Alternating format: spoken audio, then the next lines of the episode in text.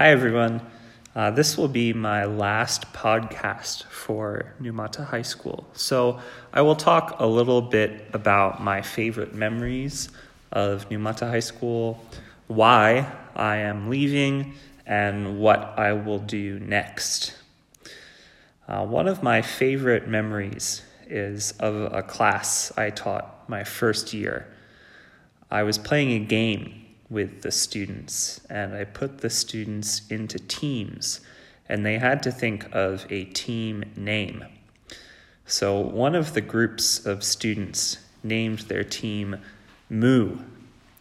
I don't know if cows say moo in Japan, but in English, we call the sound that a cow makes moo, like moo.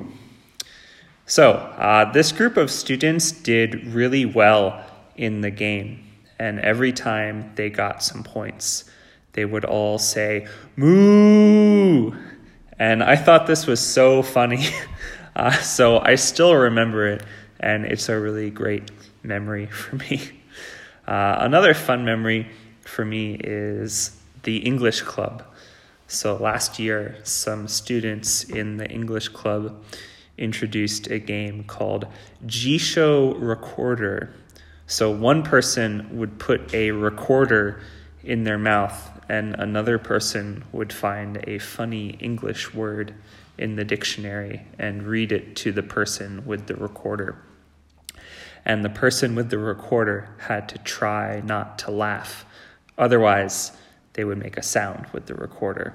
So, this game was so funny to play and actually, uh, because I don't have a recorder, some of the students went to Daiso and bought me a 100 yen uh, recorder to play with. So that was really funny.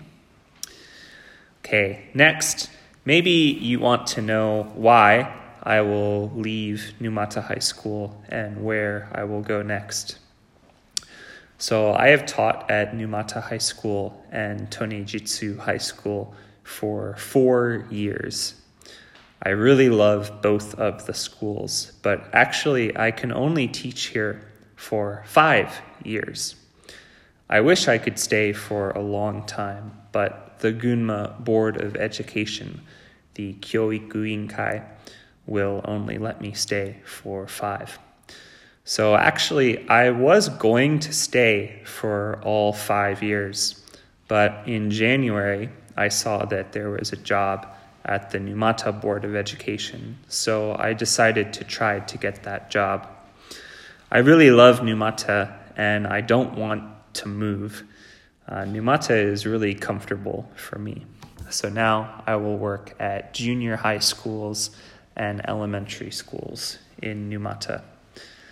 I don't know what schools I will work at yet, but if you have a younger brother or sister that goes to school in Numata, maybe I will teach them. So, why don't I go back to America? Well, there are a few reasons. First, I really like studying Japanese. My Japanese is not great, but I have worked hard to study and I want to get a lot better.